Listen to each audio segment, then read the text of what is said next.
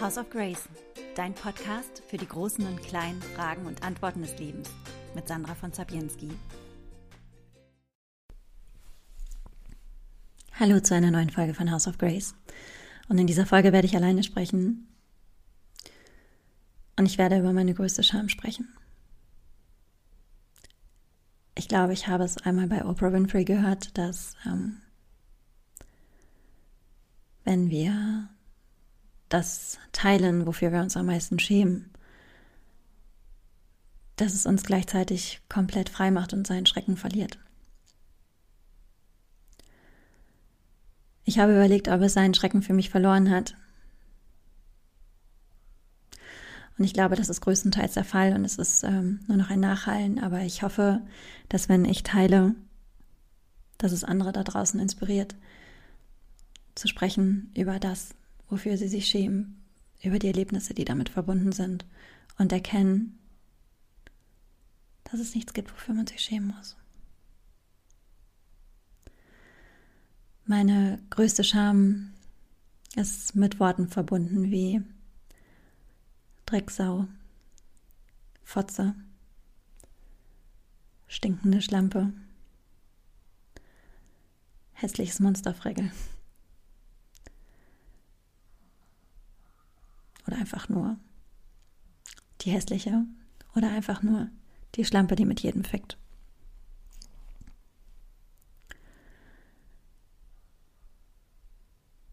Mit meiner Scham hängt zusammen, dass ich nicht schön war in meiner Kindheit und Jugend. Ähm, vielleicht geschickt in Verbindung knüpfen. Und das musste ich auch sein, weil wenn du schon in der Grundschule vor Jungs flüchtest, die dich mit Steinen bewerfen oder vor dem Nachbarsjungen, der dir in den Magen boxt, weil du gewagt hast, Hallo zu sagen, dann entwickelst du Strategien, um irgendwie sozial zu überleben. Neben, den, neben der Tatsache, dass ich einfach ähm, ja, scheiße aussah und dass mein Umfeld mir das auch äh, lautstark bestätigt hat, war ich noch sehr, sehr, sehr alleine. Meine größte Vertrauensperson war, glaube ich, meine Tante. Ohne sie weiß ich nicht, wie meine Jugend verlaufen wäre. Und hatte einfach keinerlei Halt. Ich hatte ständig das Gefühl, zu fallen und aufpassen zu müssen. In dieser Zeit habe ich auch meine Zwangsneurosen entwickelt. Und ich habe Anfang der Pubertät noch etwas entwickelt, um ja das Gefühl von Liebe und Nähe zu bekommen. Und das war, dass ich ähm, meinen Körper zur Verfügung gestellt habe, dass ich mich auf Sex eingelassen habe aus keinem anderen Motiv als der verzweifelte Wunsch nach Liebe, der dir natürlich nicht erfüllt wird, wenn du 13 bist, nicht gut aussiehst und einfach wahllos dich auf alles einlässt. Mein erster Kuss war mit zwei Typen.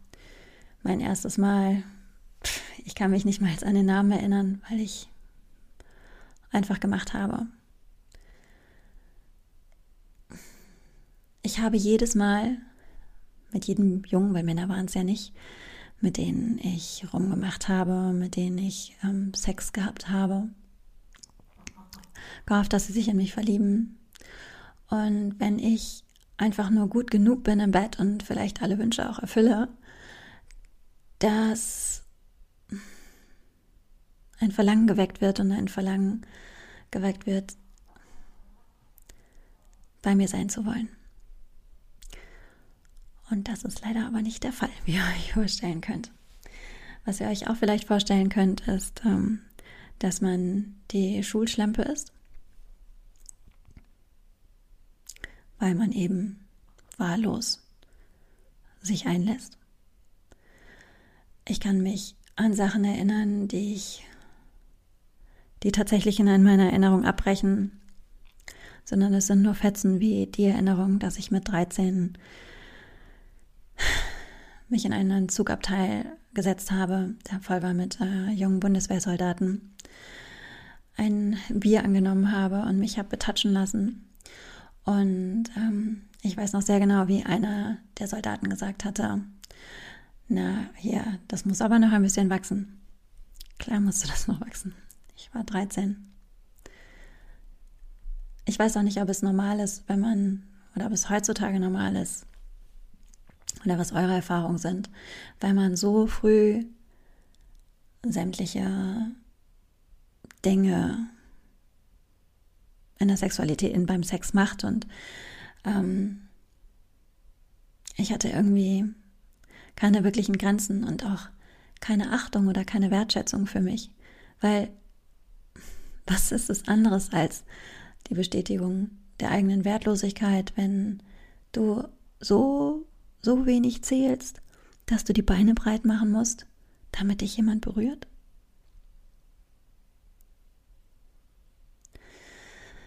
Wenn du die Schulschlampe bist, wirst du auch nicht besonders nett behandelt. Ich weiß, ich wurde noch zu den Partys eingeladen, ich wurde aber auch ausgeladen oder war explizit nicht eingeladen. Ähm, es wurde gelästert. Ich habe manchmal Geschichten über mich gehört, was ich gemacht haben soll. da sind die Fantasien durchgegangen. Ähm, ich bin auch richtig geflüchtet vor manchen Menschen. Es gab eine Dreier-Gang von Mädels bei mir am Wohnort. Und wenn ich die drei im Bus gesehen habe, habe ich wirklich einen Bus später genommen, weil ich nicht anhören wollte, wie scheiße ich aussehe, dass ich stinke und wie fettig meine Haare sind und was für eine hässliche Schlampe ich eben bin. Ich war so verzweifelt immer auf der Suche nach Liebe und habe ähm, immer gehofft, dass da was kommt. Und das, was ich bekommen habe, hat mir dann auch nicht gereicht, wenn sich jemand auf mich eingelassen hatte. Ich habe einen wunderbaren ersten, naja, also ersten wirklichen richtigen Freund gehabt, der mir sehr viel Stabilität gegeben hat. Dennoch habe ich immer im Außen geguckt, was geht da noch und habe mich auch auf Sachen eingelassen, weil wir es dann geöffnet haben. Ich, meine Erinnerungen haben es zumindest geöffnet. Ähm, weil ich dachte, es, ich brauche mehr. Ich glaube, wenn ich jetzt so darüber nachdenke, dann glaube ich, ich war innerlich so ausgehungert nach Liebe und nach dem Gefühl, gehalten zu sein, dass niemand, niemand mir hätte das wirklich geben können. Weil ich innerlich einfach so zerbrochen war. Nicht nur durch die Sachen, sondern auch die Sachen, die davor noch passiert sind.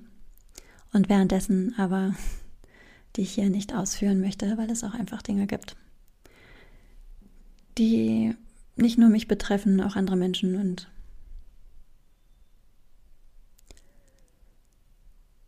die nicht die ich nicht einfach öffentlich sagen möchte. Es reicht, wenn ihr wisst, dass ich zusätzlich sehr allein und einsam war.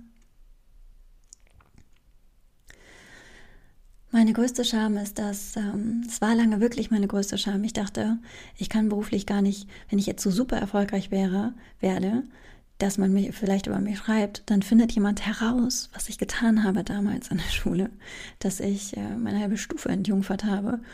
Und dass ich das Mädchen war, das ähm, ja bestimmt worden ist.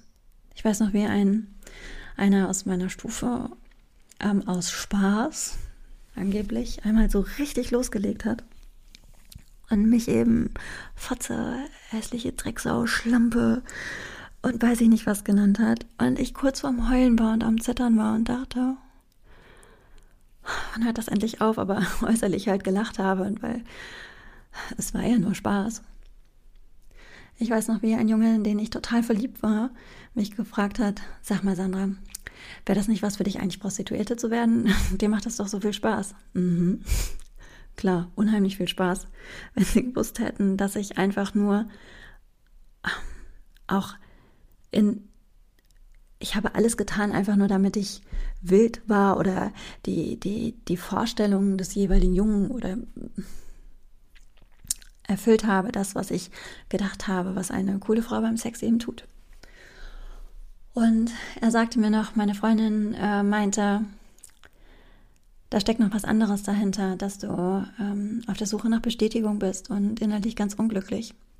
Und ich hoffe, dass diese Freundin heute Psychologin ist, weil das hat sie damit schon sehr gut erkannt.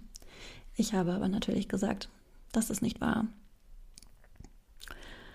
Ähm, habe gelacht und meinte, ja, ich habe mir das auch schon überlegt. aber innerlich ist dann wieder was zerbrochen, weil ich dachte, ich dachte gar nicht. Das Gefühl war einfach nicht gesehen zu werden, sondern genutzt. Es gibt diesen schönen Ausdruck, nutz wie, das kommt mir gerade so in den Sinn. Und ich glaube, so habe ich mich damals lange Zeit dann auch selber gesehen und ich habe mich so wahnsinnig geschämt für die Zeit. Es ist ein Verhalten auch, das ich ähm, definitiv noch in das Erwachsenenleben mit rübergetragen habe, nicht in der Ausprägung, aber in der Hinsicht, dass ich äh, süchtig war nach männlicher Bestätigung. Und nach dem Ende meiner Ehe habe ich auch mir exakt die Männer immer rausgesucht, die sich nicht binden wollten und mir dann doch letztendlich immer das Gefühl gegeben haben, nichts wert zu sein. Diese eigene Wertlosigkeit zu überkommen, das ist mir heute gelungen. Und das, was ich früher getan habe, ist für mich gar nicht mehr vorstellbar, mit wenig Respekt ich vor meinem Körper, vor Sex, der wirklich so was Tolles und auch Spirituelles sein kann, umgegangen bin. Und ähm, wie gesagt, lange Zeit war es meine größte Scham bis 40. Aber heute ist es nicht mehr meine Scham. Weil wisst ihr, was ich sehe? Ich sehe ein Mädchen, das total verzweifelt ist, das alleine ist, das sich manchmal in den Pausen in den Schulklos versteckt, weil sie keinen Bock hat auf die Lästereien und nicht weiß, zu wem sie hingehen soll. Ich sehe ein Mädchen, das sich manisch in Bücher vergräbt, weil sie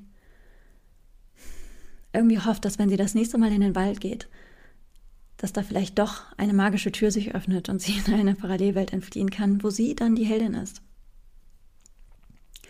Ich sehe ein Mädchen, das bittere Tränen weint, weil sie wieder stinkende Fotze genannt worden ist.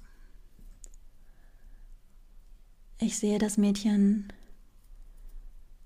das gedacht hat, sie kann so gar nicht mehr weitermachen und ob es vielleicht eine Lösung ist, dem ein Ende zu machen. Nicht, dass ich wirklich Selbstmordgedanken hatte, aber das Gefühl, der Schmerz war manchmal so unerträglich, dass ich einfach nicht wusste, wie ich weitermachen sollte. Und ich sehe all den Schmerz und ich sehe all die Verzweiflung und ich sehe vor allen Dingen eins. Ich sehe die unendliche große Kapazität dieses Mädchens zu lieben. Und ich sehe auch die Fähigkeit, die große Fähigkeit, dass sie lieben kann. Und ich sehe die Sehnsucht, die sie nach dieser Liebe und nach dem Halt hatte. Und ich kann dieses Mädchen heute in den Arm nehmen und sie nicht mehr wegstoßen. Und ich schäme mich kein Stück mehr für sie. Und wenn ich für euch jetzt eine Fotze oder Schlampe oder weiß ich nicht was bin, dann kann ich darüber lachen. Denn ich weiß, ich habe einfach eine große Kapazität zu lieben. Und ich habe mir mit all der Unwissenheit und den Problemen, an den Umständen, die ich damals hatte, einfach nur eine Möglichkeit geschaffen.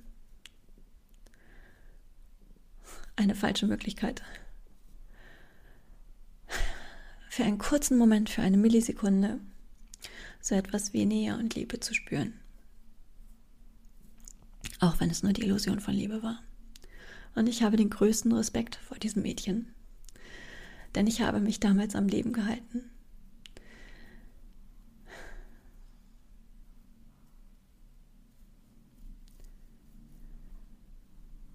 Ich habe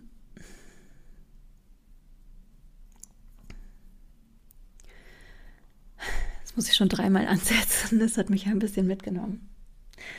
Gar nicht so sehr, weil ich, ähm, weil es mich in die Trauer stürzt, sondern einfach, weil ich eine unendliche Liebe für, ähm, für mich selbst empfinde, für die Fehler, die ich gemacht habe, für die Scham, die ich so lange empfunden habe. Und weil ich glaube, ich gerade zum allerersten Mal die Erkenntnis hatte, ähm, wie stark damit aber verbunden ist, meine Kapazität zu lieben. Ich würde mir wünschen, dass viel mehr Menschen aufstehen und darüber sprechen, wofür sie sich schämen. Was ihr größtes dunkles Geheimnis ist, was sie sonst niemandem verraten wollten, weil wir uns damit in dieser Verletzlichkeit verbinden können und uns wahrhaft zeigen. Wer braucht denn noch den den 50.000. schönsten Schein und die Hülle. Ist es nicht die Menschlichkeit, unsere Fehler und unser großes Herz, was uns verbindet?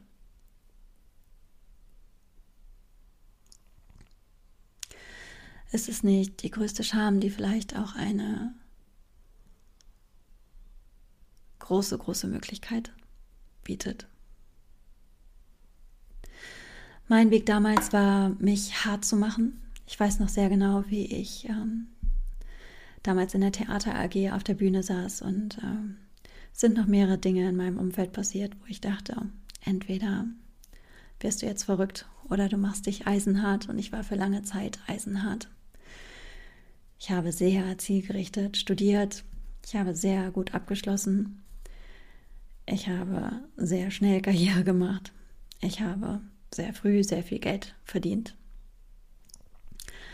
Und obwohl ich das alles getan habe, war einfach trotzdem immer noch lange, lange Zeit das Schamgefühl da. Ich würde mir wünschen, dass wir andere Strategie finden, Strategien finden, als uns hart zu machen.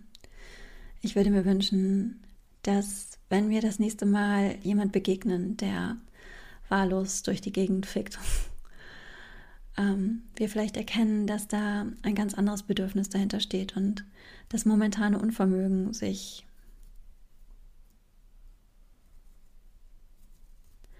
anders ähm, zu spüren oder auszudrücken oder in einer anderen Form Liebe zu finden.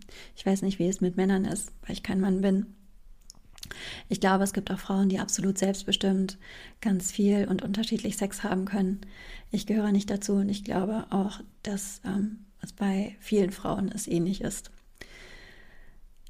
Ich würde mir wünschen, dass das nächste Mal, wenn wir jemanden sehen, der vielleicht nicht so attraktiv ist, wir nicht uns darauf konzentrieren, dass sie oder er hässlich ist, sondern dass wir die Schönheit sehen. Dass wir allen Menschen, egal was sie tun, die uns so in unserem Leben begegnen, die Würde nicht absprechen und uns so verhalten. Und ich weiß, das ist total banal, wie wir selber behandelt werden möchten und diesen Menschen nicht nur als die aktuelle Handlung sehen, sondern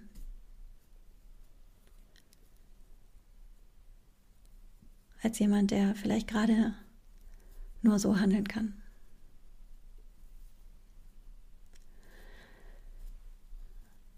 Ich ähm, habe gerade überlegt, ob das auch für Menschen gilt, die schlimme Straftaten begehen. Ähm, aber das ist, glaube ich, ein anderes Thema, über die Natur des Bösen noch einmal nachzudenken. Und dazu gibt es dann vielleicht einmal eine andere Folge. Für heute ist mein Appell einfach, schämt euch nicht sondern liebt euch von Herzen und macht euch das Geschenk der Würde. Es lohnt sich. Alles Liebe.